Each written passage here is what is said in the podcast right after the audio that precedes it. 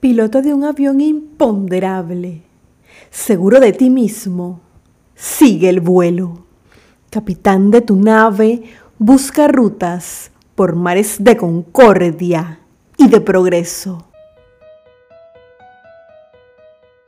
Bienvenidos una vez más a este su podcast entre poesías y poetas. Mi nombre es Priscila Gómez y estoy transmitiendo desde David Chiriquí, República de Panamá, un espacio para compartir poesía en español de todos los tiempos. Recuerda seguirme en las redes sociales como arroba entre poesías y poetas y también visitar la página web www.entrepoesiasypoetas.com. Si te gusta el contenido, compártelo para que este podcast llegue a más personas. Estamos en el capítulo número 92 de este su podcast Entre Poesías y Poetas. Y antes de pasar con la poesía de esta semana, quiero dedicar unos minutos para contarte que el pasado 18 de octubre se realizó la octava gala de los premios Panamá en Positivo, en donde tuve el honor de participar como finalista de Emprendimiento en Positivo, categoría auspiciada por Más Móvil Negocios. Sin duda una de esas experiencias que te quedan en la memoria.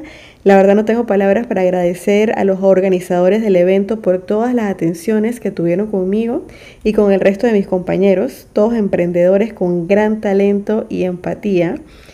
Felicidades por impulsar este tipo de iniciativas que buscan mostrar la mejor cara de Panamá en todos los ámbitos y que nos animan a seguir con nuestros sueños. Y por supuesto, muchas gracias a todos ustedes que me apoyaron en este evento. Muchísimas gracias.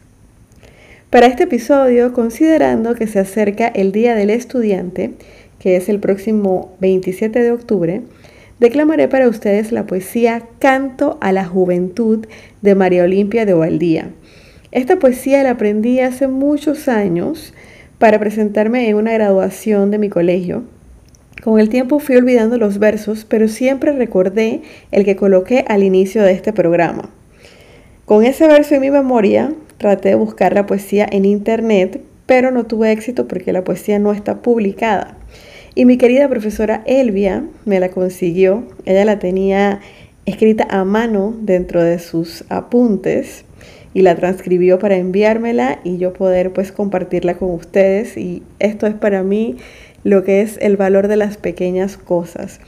Eh, ese gesto de, tenerla ella escrita a mano y de transcribirla y, y pasármela y ahora yo poder compartirla con ustedes, compartir eh, la cultura, la poesía de esta manera eh, me hace muy feliz y es un pequeño gesto, pero es, es muy grande eh, la sensación de compartirla con ustedes en este capítulo. Como ya es costumbre, conozcamos los datos de la autora. María Olimpia Valdía nace el 9 de septiembre de 1981 en la provincia de Chiriquí, República de Panamá, específicamente en la región de Dolega. Desde muy pequeña mostró habilidad para las letras. Se formó como maestra de enseñanza primaria, lo que inspiró mucho de sus versos.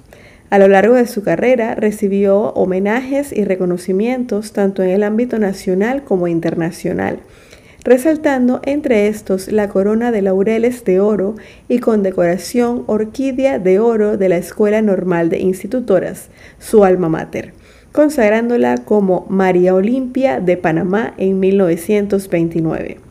Artísticamente era conocida como la Alondra Chiricana. En 1951 fue nombrada académica de número de la Academia Panameña de la Lengua, siendo la primera mujer a nivel mundial en ser considerada para este tipo de organizaciones se relacionó con las más importantes y destacadas poetas de Sudamérica, como fueron Gabriela Mistral, Delmira Agustini, Alfonsina Storni y Juana de Ibarboru, con quienes intercambiaba correspondencia regularmente. Sus poesías han sido traducidas a diversos idiomas y publicadas en toda Latinoamérica.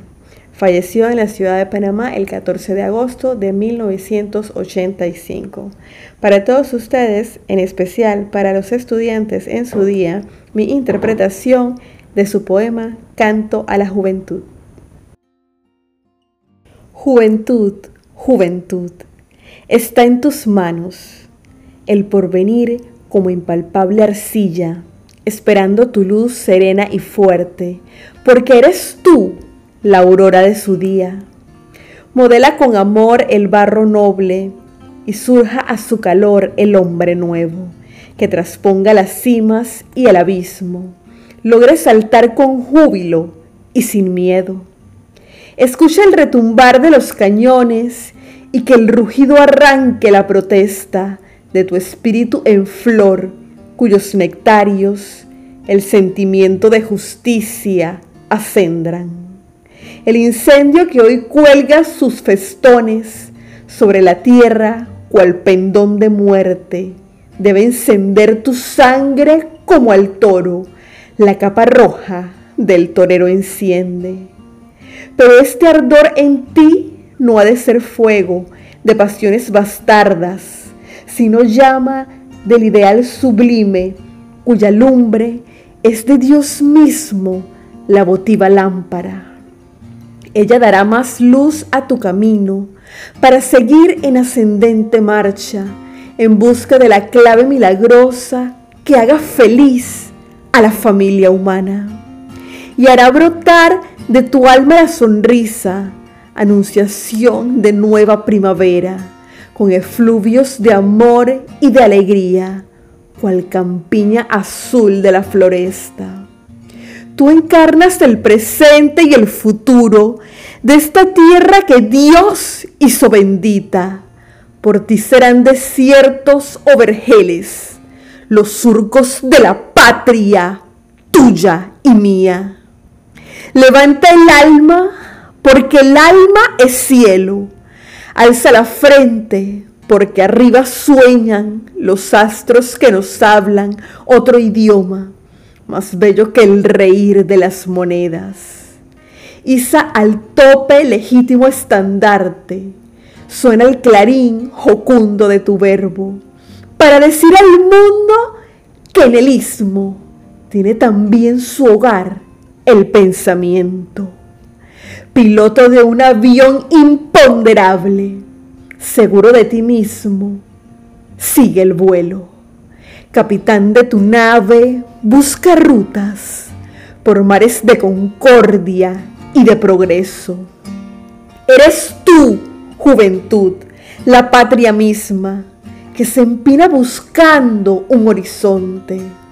Este minuto de inquietud es tuyo y el porvenir también, hijo del hombre. Esta poesía está llena de esperanza, con un mensaje de mirar hacia adelante, de construir un buen futuro y eso es exactamente lo que quiero transmitirle a los estudiantes de parte de Mario Olimpia de Valdía, quien dedicó muchas de sus obras a, sus estudiantes, a la juventud, a la nueva generación, siendo ella maestra, seguramente porque en ese grupo veía el mañana y comparto con ella ese sentimiento de creer que se puede construir un mejor mundo empezando por nosotros mismos. Y eso vale para todos, no solamente para los estudiantes o para los jóvenes, sino para todos. Así llegamos al final del capítulo número 92 de Entre Poesías y Poetas. Los espero la próxima semana. Me despido recordándote que la poesía se vive mejor cuando se escucha. Hasta la próxima.